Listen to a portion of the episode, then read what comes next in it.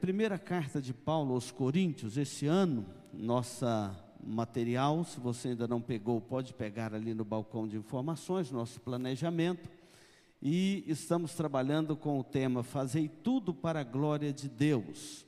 E durante o ano estaremos pregando em sequência nessa primeira carta de Paulo aos Coríntios. Reverendo Anderson, reverendo Evandro, já expuseram aqui o capítulo primeiro desta carta e hoje nós vamos dar sequência expondo o capítulo de número 2.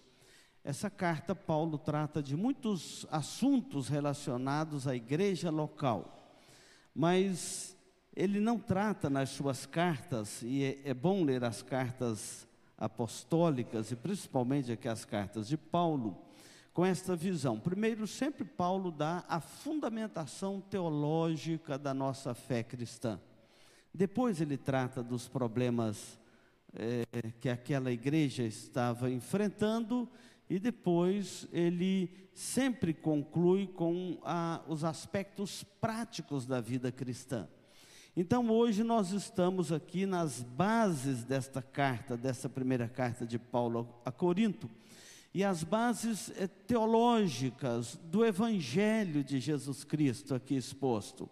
Esse capítulo 2, Paulo vai falar sobre o Evangelho do Cristo crucificado, que alguns lá em Corinto estavam com vergonha deste Evangelho, e Paulo diz: Este Evangelho é o que salvou a sua vida. Como que você vai ter vergonha de alguém que salvou a sua vida? Não é verdade?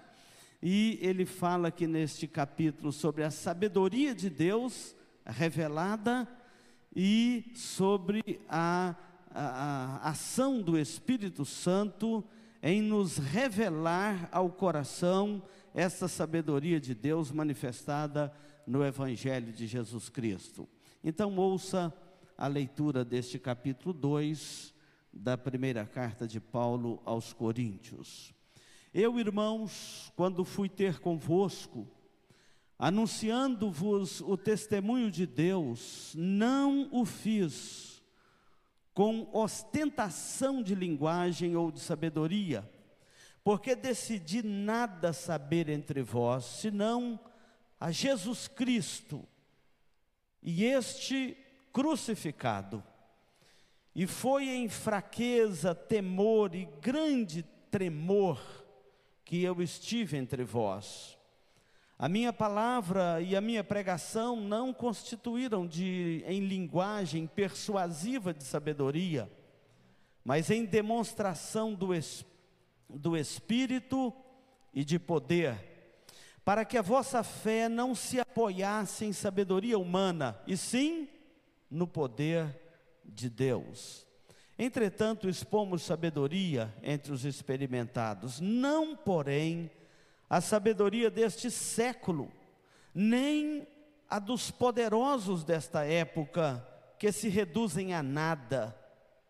Mas falamos a sabedoria de Deus em mistério, outrora oculta, a qual Deus preordenou desde a eternidade para a, vossa, para a nossa glória Sabedoria esta que nenhum dos poderosos deste século conheceu, porque se a tivessem conhecido, jamais teriam crucificado o Senhor da glória.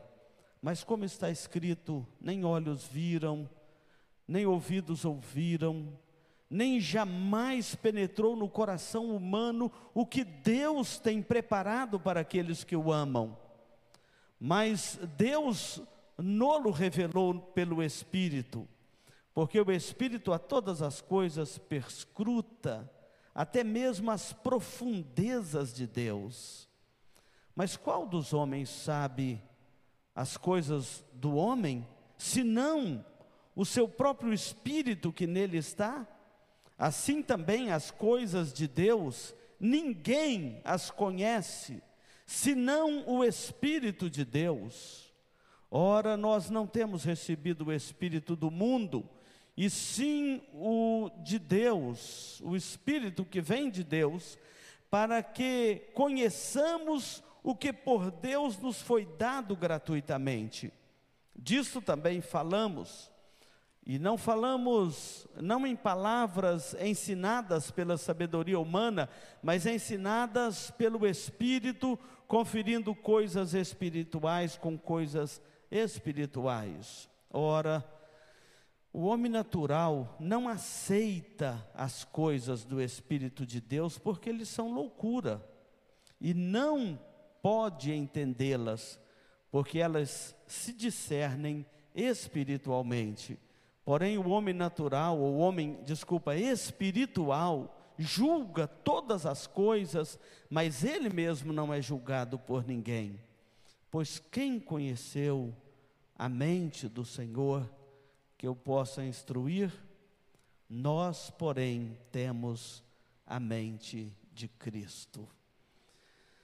Nós cantamos um hino maravilhoso aqui no início do culto, que é um hino à Trindade Santa, Eterno Pai, teu povo congregado. A terceira estrofe dele é a nossa oração por você e por aqueles que estarão junto conosco meditando neste capítulo 2 de 1 Coríntios. Você lembra a terceira estrofe do hino que você acabou de cantar? diz assim: Ensina aos teus, Espírito Divino, dissipa as trevas destes corações, e com a luz do seu celeste ensino, vem aclarar as santas instruções. Aviva em nós as forças da memória, pois sempre mais queremos conhecer o Rei dos céus, o Cristo, cuja glória em, é, eleva os santos anjos de prazer. É nesta oração e neste espírito que nós vamos expor este segundo capítulo desta maravilhosa carta de Paulo aos Coríntios. O Evangelho do Cristo crucificado, ele é sabedoria de Deus revelada pelo Espírito Santo aos crentes, o homem espiritual que discerne todas as coisas espiritualmente. Irmãos, Paulo foi a Corinto e ali ele pregou e pregou o evangelho do Cristo crucificado, mesmo sabendo que seria escândalo para os judeus e loucura para os gentios, mas ele sabia que para aqueles que estavam sendo salvos, era o poder de Deus e era tudo que eles precisavam de entender para serem salvos. Ele pregou o Cristo crucificado e exatamente numa cidade que vocês já conheceram o contexto dela, de Corinto, onde não era costume da cidade ouvir este tipo de pregação. Era uma cidade voltada à filosofia.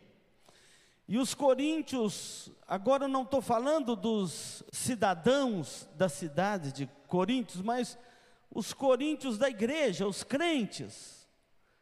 Se estivesse pregando lá, eles estavam aqui ouvindo agora esta pregação.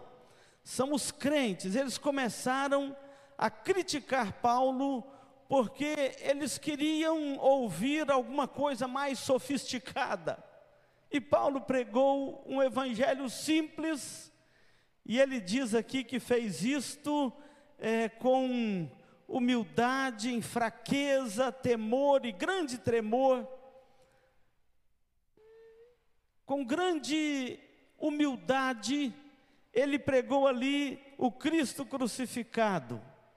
Mas os coríntios não queriam ouvir apenas o evangelho do Cristo crucificado, porque é, é muito deprimente olhar para a cruz de Cristo e vê-lo crucificado ali, sabendo que só pessoas amaldiçoadas eram sacrificadas naquelas cruzes e não tinha muita poesia naquilo que Paulo pregava. A filosofia grega tinha alguns capítulos mais interessantes para se ouvir e para se falar do que aquela mensagem pura, simples, objetiva, porém Paulo diz poderosa, do Cristo crucificado. Ou seja, aquela igreja queria algo mais do que meramente a ouvir o evangelho do Cristo crucificado. E Paulo foca a sua pregação na simplicidade e na pureza do evangelho. Ele não dá ouvidos àquela pompa corintiana eh, dos seus dias. Então, observa a bênção que este capítulo da segunda carta de Paulo aos Coríntios é para a igreja em todos os tempos. Porque se você olhar os nossos dias, não é diferente deste espírito que parava sobre a igreja de Corinto. A nossa geração também quer um evangelho mais sofisticado.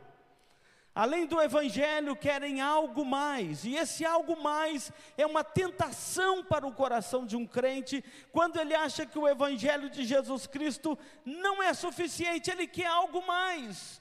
Esse algo mais pode ser várias coisas, eu vou citar algumas aqui para você. No século XIX, teólogos liberais tentaram misturar o evangelho com a filosofia e a ciência, porque foi o apogeu da ciência. E eles então queriam é, colocar um elemento da filosofia da ciência no Evangelho, e o resultado disso é, foi o liberalismo teológico que atrapalha a igreja até hoje. Não dá para misturar as coisas com o Evangelho. Ah, e no afã de um Evangelho mais acadêmico, nós temos até hoje as sequelas na igreja do liberalismo teológico, liberalismo moral, tudo isto por causa dessa tentativa de misturar alguma coisa ao Evangelho. No século XX, tentaram misturar o Evangelho com uma ideologia política libertária e criaram a teologia da libertação e a teologia do Evangelho integral, é uma versão dela, e com um forte apelo social, e entendiam que o Evangelho, tudo que o Evangelho queria com o homem, era promover uma justiça social no meio da humanidade. E com isto, deturparam o Evangelho e, novamente, o Evangelho, nós temos até hoje essa teologia da libertação e do Evangelho integral que constantemente açoita a mente da igreja. No século 21, a nossa era, Há uma tentativa muito satânica de misturar o evangelho com experiências arrebatadoras. As pessoas não querem apenas ouvir o evangelho, eles querem sentir o evangelho, ter alguma êxtase diferente quando falar no evangelho, algum tipo de arrebatamento emocional. É a tentação do nosso tempo quer misturar com o Evangelho experiências arrebatadoras, como se o Evangelho não bastasse ao coração humano. Paulo, esta carta dele aos primeiros coríntios, que ele escreve exatamente para apresentar o Evangelho do Cristo crucificado e rebater esses essa tentativa de um evangelho híbrido, de um evangelho misturado com outros sentimentos e com outras é, filosofias, mas infelizmente essa primeira carta dele é a carta mais usada nos nossos dias para deturpar o evangelho, para buscar algum tipo de experiência de êxtase para acrescentar ao evangelho, para torná-lo mais emocional aos olhos da nossa geração. Exatamente o evangelho que Paulo está combatendo, eles pegam a sua carta para defendê-lo. É uma, é, um, é uma falta de bom senso e de uma hermenêutica bíblica coerente com as Escrituras. Paulo está corrigindo, então, um problema que estava começando na igreja e ele fez isto expondo os fundamentos básicos da mensagem do Evangelho. Esta segunda carta, nós temos aqui os fundamentos básicos desta mensagem do Evangelho. E a Trindade Santa está presente aqui. Os versículos de 1 a 5, Paulo foca no Evangelho centralizado na morte de Cristo. E ele fala sobre a segunda pessoa da Trindade, a pessoa de Jesus Cristo. Os versículos 6 a 9, Paulo fala da pessoa de Deus, o Pai, e mostrando que o Evangelho, ele não é uma invenção, mas uma corrente filosófica a ser pregada em Corinto, mas ele é o plano eterno eterno de Deus para a salvação do homem. No, e depois, os versículos 10 a, até o versículo 16, ele mostra que o Espírito Santo, pela palavra de Deus, é que revela o Evangelho ao coração do homem, é ele que traduz para você o Evangelho do nosso Senhor Jesus Cristo. Então, vamos caminhar nesta, neste capítulo por este esboço.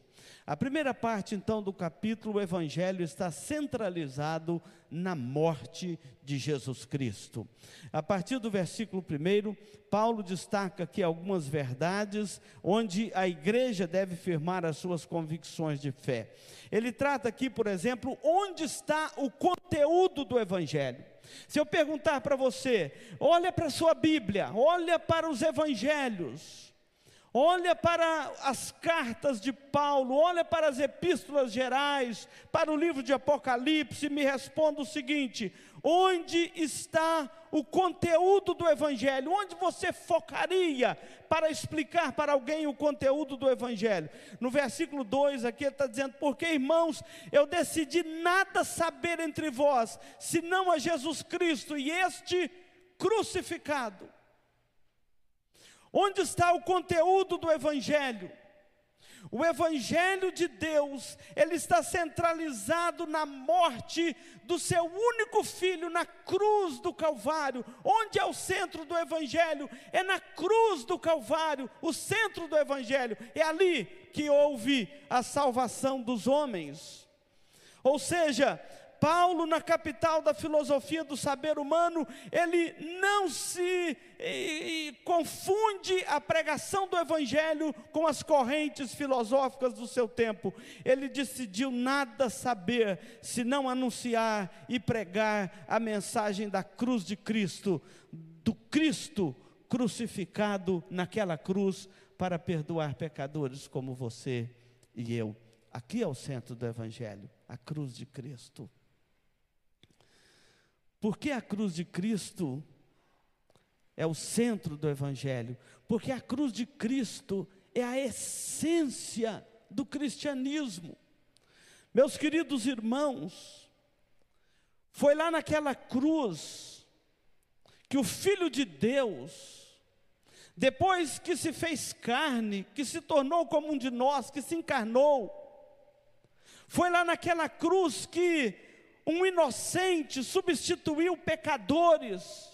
Foi lá naquela cruz que o preço do nosso pecado, da nossa dívida com Deus, foi pago, foi ali, e é por isso que nós ministramos a ceia do Senhor e falamos: este pão é tipo do, do corpo de Cristo, este vinho é tipo do sangue de Cristo, porque a essência do Evangelho parte dali, daquele sacrifício feito na cruz para perdoar pecadores e para que você e eu pudéssemos é, ter no coração esta graça bendita do Evangelho. Foi lá que você foi salvo da ira eterna de Deus. É por isso que Paulo fala assim: eu decidi quando cheguei em Corinto não saber de outra coisa. Eu se fosse ler os jornais, tinha muita notícia da última hora para ser lida, mas eu resolvi não saber outra coisa senão a Cristo e este crucificado, porque é aqui que está a essência do Evangelho. Ele sabia que haveria de escandalizar gregos e judeus ao apontar para a cruz de Cristo como a verdadeira sabedoria de Deus. Sabe o que, que nós precisamos entender disto?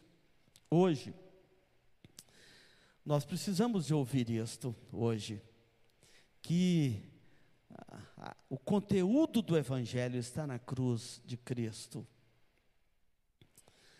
Porque o Evangelho, centralizado na cruz de Cristo, ele está perdendo esta mensagem.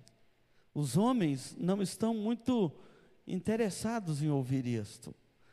Ah, é muito mais é, é assim interessante ouvir algumas coisas assim em volta do Evangelho, ouvir mensagens é, de autoajuda e que de vez em quando fala de Cristo. É muito mais interessante aos nossos ouvidos ouvir um evangelho centralizado nas necessidades contemporâneas do homem, do que do evangelho da cruz de Cristo, que aponta para a cruz de Cristo e diz: é lá que você tem que olhar. É ali que está a sua redenção. Então Paulo diz: Eu decidi não saber outra coisa senão isto, do Cristo crucificado, porque é ali que está a essência do Evangelho.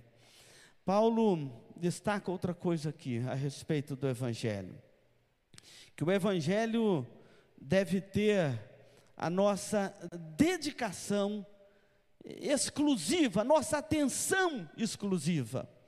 Observa que o próprio versículo primeiro ele começa: Eu, irmãos, quando fui ter convosco, anunciando o testemunho de Deus, não fiz com ostentação de linguagem ou de sabedoria, não. Ele foi a Corinto centrado na missão de glorificar a Deus e apresentar o Evangelho de Jesus Cristo. Esta era a agenda dele. Eu pergunto qual que é a sua?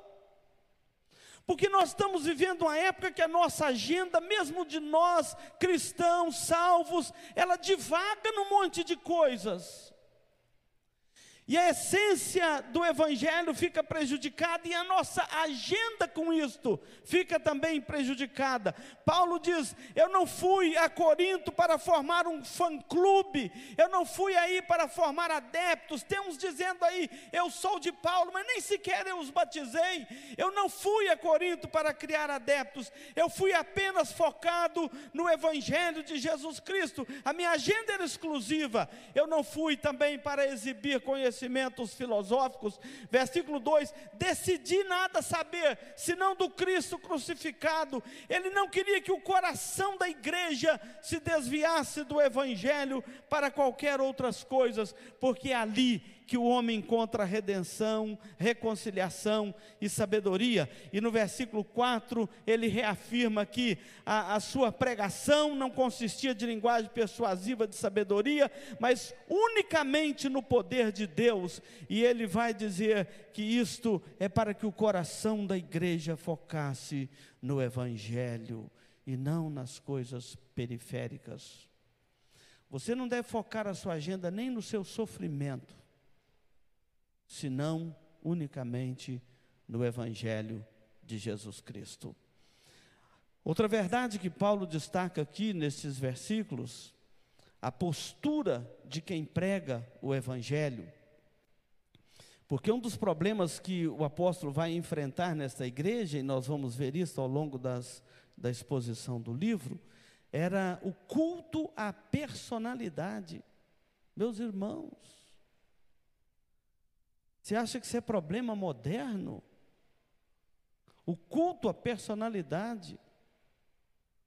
As pessoas iam a Corinto como filósofos, atrás de adeptos, exibir conhecimento, e o culto à personalidade era algo tão comum que a própria igreja começou: eu sou de Paulo, o outro, eu sou de Apolo, eu sou de Cefas, eu sou de Cristo, e Paulo definitivamente ele eh, repreendeu esta igreja por este culto à personalidade. Então, qual é a postura de quem prega o Evangelho? Ele fala que a, a minha pregação não consistiu em linguagem de ostentação e nem de sabedoria ah, pelo contrário, eu estive entre vocês em fraqueza, em temor e grande tremor, para que aparecesse o Evangelho e não o pregador do Evangelho, para que aparecesse a mensagem do Evangelho e não o mensageiro do Evangelho. Observem bem isso, porque nós vivemos uma era que as pessoas gostam muito deste culto à personalidade, pregadores e leigos gostam desse culto à personalidade, e Paulo está dizendo que chegou em Corinto como a testemunha do Evangelho, mas ele não era a mensagem do Evangelho, e ele não era a solução para o coração daquela igreja e daquela cidade, daqueles irmãos, sem ostentação.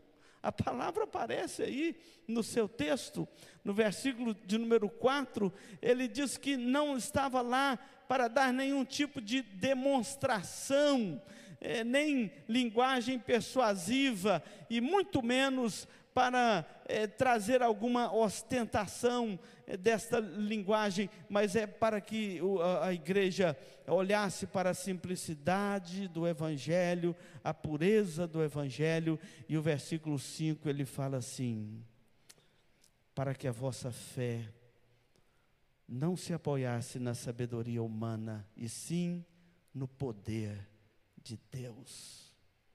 Ninguém pode pular na frente e querer a glória do Evangelho para si. Este Evangelho do Cristo crucificado. A segunda parte deste capítulo é para nos ensinar que o Evangelho vem desde a eternidade como parte do plano eterno de Deus, não é uma corrente do saber humano. E alguns aspectos são destacados aqui. Ah, vamos tratar aqui da sabedoria de Deus. O que, que é a sabedoria de Deus? Você acha que você é um sábio? Às vezes você pode ficar na dúvida de responder para si mesmo essa pergunta. Paulo vai falar aqui disso, da sabedoria de Deus, e ele diz que se você é um regenerado, você é um sábio. Se você eh, já se converteu a Cristo e tem o seu coração regenerado pela graça de Deus, você é um salvo. Então ele mostra algumas coisas. Primeiro, a origem da verdadeira sabedoria. Onde está a origem? Em que livro você vai encontrar esta verdadeira sabedoria? Você sabe que é na Bíblia. Mas o versículo 7 ele fala assim: Nós falamos da sabedoria de Deus em mistério. Outrora oculta, essa sabedoria de mistério, outrora oculta, por muitos séculos, ela ficou oculta. Mas agora ela foi revelada em Cristo, olha só, a qual Deus preordenou desde a eternidade para a nossa glória.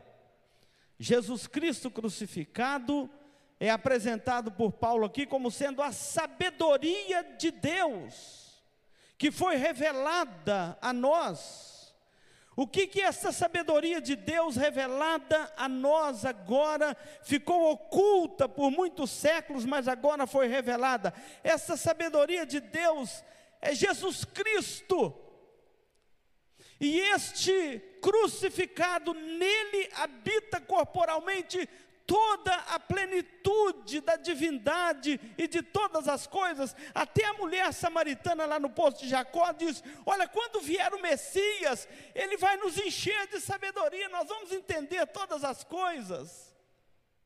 Ela ficou ocultada por muitos séculos, mas agora é revelada na pessoa majestosa, porque o Verbo se fez carne e habitou entre nós, cheio de, gra de graça e de verdade, e nós vimos a sua glória, o Verbo que se fez carne, agora a profecia ganhou sentido na pessoa de Cristo. Então Paulo está dizendo: esta sabedoria oculta é Jesus Cristo e este crucificado. Veja que Paulo enfrenta aqui a grande questão da cidade e do seu tempo. Ele está dizendo a verdadeira sabedoria, chamada lá na língua grega de Sofia. Nós temos algumas Sofias aqui na igreja, e a palavra quer dizer sabedoria, e, e são meninas sábias. Ah, então, mas a verdadeira sabedoria, Sofia, não é a filosofia a verdadeira sabedoria é o Evangelho de Jesus Cristo.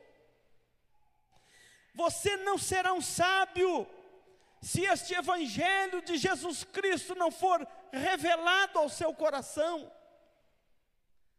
Então observa que Paulo agora está falando, vocês estão em busca da verdadeira sabedoria é, na filosofia, mas a verdadeira sabedoria de Deus é, não é a, a, filosofia, é o Evangelho. A, a filosofia é a sabedoria dos homens, mas o Evangelho é a sabedoria de Deus. E este Evangelho, que é a sabedoria de Deus, é Jesus Cristo e este crucificado.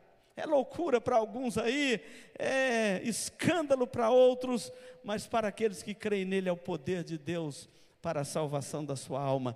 E ela não vem de conhecimento adquirido pelo homem. Por maior que seja o seu esforço humano para adquirir a sabedoria, você vai conseguir adquirir a, a, a filosofia. Mas o Evangelho é só aqueles a quem o Pai revelar. Deixa eu dizer, só os eleitos de Deus só a eles é revelado este evangelho da graça de Deus. Então, a origem dessa sabedoria é Cristo.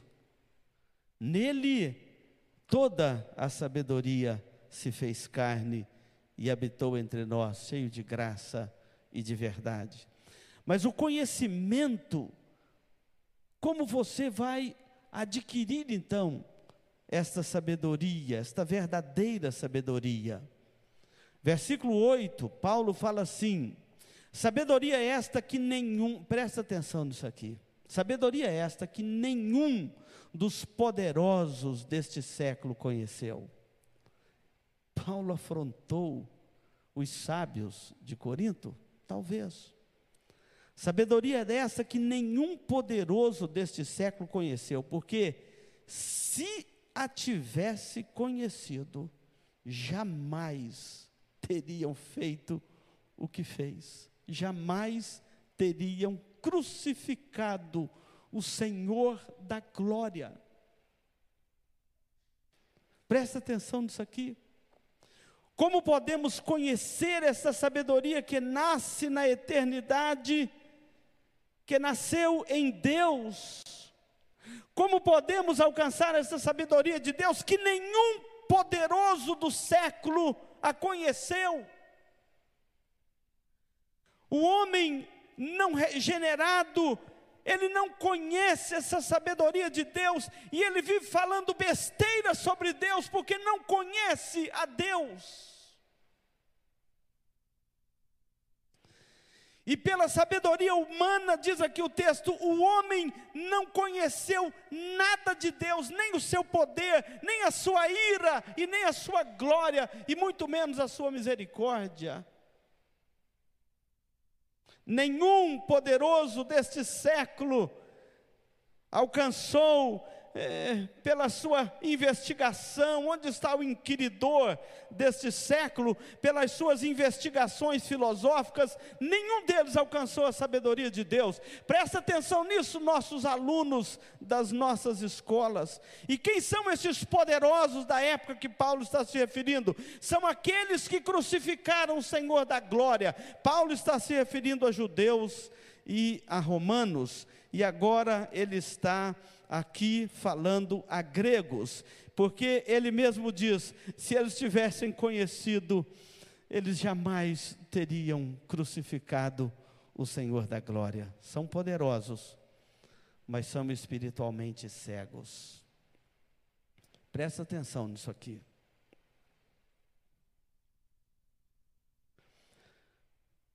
Eles hoje, os que Paulo está chamando aqui de poderosos do século, que não têm o conhecimento nem a sabedoria de Deus, eles continuam, deixa eu alegorizar um pouquinho aqui, eles continuam crucificando o Senhor da glória, sim, no coração de milhares de crianças que sentam nos bancos das escolas, eles continuam crucificando o Senhor da glória por não ter a sabedoria de Deus, de milhares de adolescentes confusos nas nossas escolas, jovens nas nossas universidades e indoutos pelo mundo afora, através das mídias, dos livros, das escolas, das universidades, das teorias e das ideologias, os poderosos desse século que não conseguem ter a sabedoria de Deus, continuam crucificando o Senhor da glória no coração dos nossos filhos. Seria impossível não olharmos para este texto sem lembrarmos eh, com profundo pesar no nosso coração deste episódio. A fé dos nossos filhos é afrontada em todos os locais, desde a mídia até as escolas. Esses poderosos, ou pelo menos se dizem poderosos do nosso século, e depois eu vou explicar para você por que, que eles não aceitam as coisas de Deus continuam crucificando o Senhor da glória no coração dos nossos filhos, porque lhes falta a verdadeira sabedoria, não a da filosofia, mas a sabedoria do Evangelho de Cristo e este crucificado. A sabedoria de Deus e o poder de Deus. E aqui então, Paulo faz uma pausa maravilhosa, versículo 9, para citar Isaías 64, 4. E ele diz assim: está escrito. Está escrito aonde? Em Isaías 64, versículo 4. Que nem olhos viram, nem ouvidos ouviram, e nem jamais penetrou no coração humano o que Deus tem preparado para aqueles que o amam. Nós normalmente passamos isto para um tempo chamado eternidade, mas nós, isso é para agora.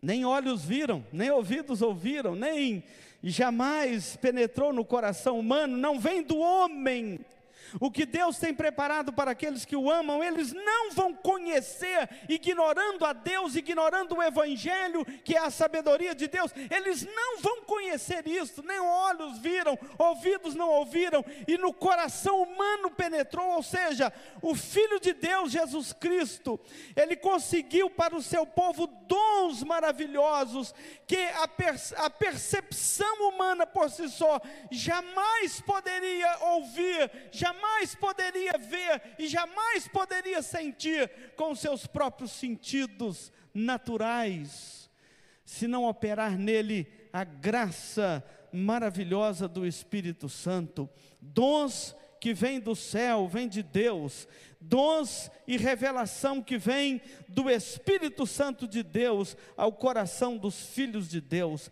nem olhos viram, nem ouvidos. Então, os poderosos deste século não têm isto para comunicar para as nossas gerações.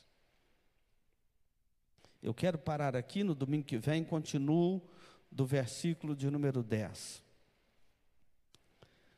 Mas eu quero lembrar de algumas coisas a você antes de encerrar. Primeiramente, que você não pode sair daqui deste templo hoje sem esta plena convicção de que o evangelho que nós pregamos é este, o evangelho do Cristo crucificado. É sabedoria de Deus, mas é loucura para muita gente aí. Mas é o poder de Deus, é lá que você foi salvo. Então não despreze o evangelho do Cristo crucificado, correndo atrás de algo mais. Você precisa de estar convencido disto ao sair deste templo. Que o Evangelho de Jesus Cristo, o Evangelho de Deus, é suficiente para a sua pobre alma, para você não ficar mais inseguro e nem correndo atrás de algo mais para satisfazer a sua alma. Porque se tirar Cristo da sua alma, nem este universo inteiro é capaz de preencher o vazio que vai ficar na sua alma. Você que já encontrou a sabedoria de Deus em Cristo, não fique dando crédito para muitas coisas que os poderosos da nossa época, que nada mais fazem a não ser crucificar o Senhor da glória, como aqueles que fizeram lá no Calvário, pela sua ignorância espiritual, falando de coisas que nada sabem, de coisas que são ignorantes, quando eles falam das coisas de Deus para agredir a sua fé. Eles são poderosos para a sabedoria humana, mas a sabedoria de Deus passa longe do coração deles. E ore clamando a Deus por misericórdia, para que a igreja nunca se envergonhe, envergonhe do Evangelho do Cristo crucificado, e receba este Evangelho, como Paulo disse aqui, para que a vossa fé não se apoiasse em sabedoria humana, e sim no poder de Deus. Que Deus assim nos abençoe nesta noite. Amém?